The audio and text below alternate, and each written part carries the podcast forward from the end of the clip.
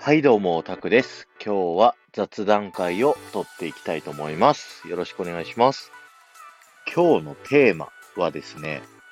自分の考え方次第で、世界はすごいいい世界にもなるし、悪い世界にもなるよという話をしたいと思います。えー、大学時代の話をしようと思っているんですけども、えー、大学時代ですね、僕はあの、アメリカンフットボール部に所属しておりました。なんでアメリカンフットボール部に所属したかっていう話は、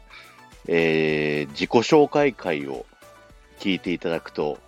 その時喋ってますんで、よかったら聞いてください。でですね、その大学のアメフト部が結構な強豪校だったんですね。それこそ、あの、日本一を目指すような大学だったんですけど、えー、毎日練習が学校終わりにあって、まあ、夏休みとか冬休みとか春休みにはですね、朝から晩まで毎日部活があるような結構厳しいところでやっておりました。えー、その中でですね、私個人的にまあ、監督とですね、あまりうまくいっていなかったというところがありまして、3年生の時に初めてスタメンで試合を出させていただいたんですけど、その試合終わりに、まあ、選手140人の前でですね、あいつはダメだと監督に言われまして、その後、まあ、4年になっても、えー、序列表っていう、まあ、一軍の選手が怪我したら次誰出るっていう表があるんですけど、それがですね、1年生より下にですね、ずっとなってるというような状態でした。まあ、スポーツの世界なんで、まあ、本当に下手だったらですね、普通にある世界ではあるんですけども、まあ、あのー、自分で言うのもあれですけど、まあ、そこまで弱かったというわけでもなかったですし、周りの選手だったり後輩からも強いというふうに言ってもらってはいたんですが、えー、監督やコーチからはもうあいつを出すなと。一軍の練習にちょっとでも混ざったら出ろと言われて、試合に出ることはない一軍選手の練習相手をずっとやっておりました。そんな環境の中で自分はですね、ちょっともう病んでしまったというか、なんかただ普通に歩いてるだけなのに吐き気を催すみたいな風になってしまって、で、これはもう誰にも相談できなかったんですね。遠方から自分が出ないのにわざわざ試合を見に来てくれる親だったりとかにもあの、なんで出れないのとか言われながらも、あの、なかなか相談することができずですね、自分の中で、まあ、すごく、うーん、辛かったって思う状況だったんですね、あの時は。で、そんな辛い状態の時に、ふとですね、自分の考え方が変わって、自分がまあ、試合に出れなかったとしてもですね、自分が、まあ、頑張って後輩を育てて、その後輩が活躍すればいいじゃないかと、まあ一家精神が芽生えたんですね。それまでの僕はもうすごい真面目人間で、なんかジョークとかもあんまり言わないような、あの、信号を誰も車通ってないのに、ずっと待ってるみたいな、クソ真面目な人間だったんですけど、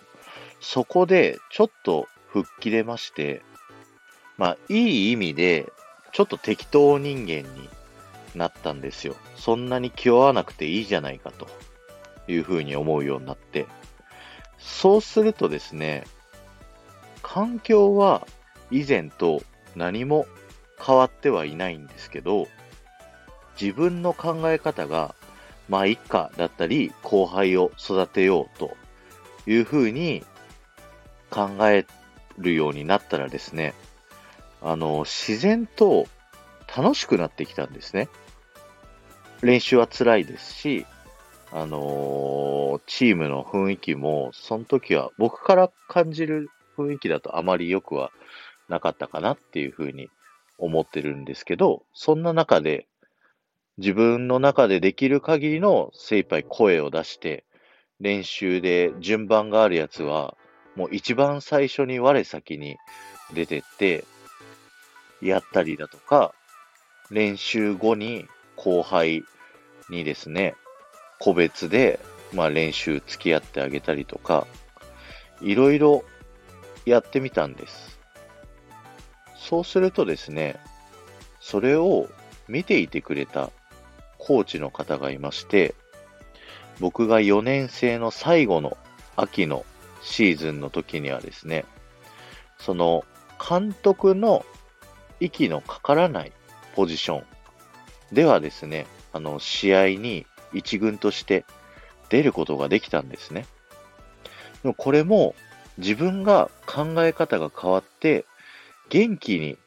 いろいろ練習やったりだとか、後輩を育てたりだとか、明るく変われたからこそ、見ていてくれた人が評価してくれたという感じですね。なので、あの大学4年間アメフト終わった後、あの、社会人チームの監督にも声をかけていただいて、えー、僕は社会人チームのアメフトでも、そこから5年間ですね、プレーすることになりまして、初めてその社会人チーム入って1年目の時の初戦にですね、見事スタメン、それも本来のポジションのスタメンにやらせていただいて、えー、相手が去年日本一だったチームで場所は東京ドームというすごい大舞台で試合がすることができたっていうのが本当にそれはすごく楽しかった思い出なのであの時にあの辛い思いをしてで自分の考え方を変えようって思ったことが今の自分の考え方のベースになっているので、そういう思いをさせてくれた監督には、ある意味感謝しております。お金積まれても二度とやりたくないですけどね。皆さんもですね、もし今、周りの環境を見てですね、まあちょっと辛いなとか思う時もあるかもしれません。でもですね、ちょっと自分の考え方を変えてみたらですね、もしかしたらそこはすごく幸せで楽しい環境なのかもしれませんよ。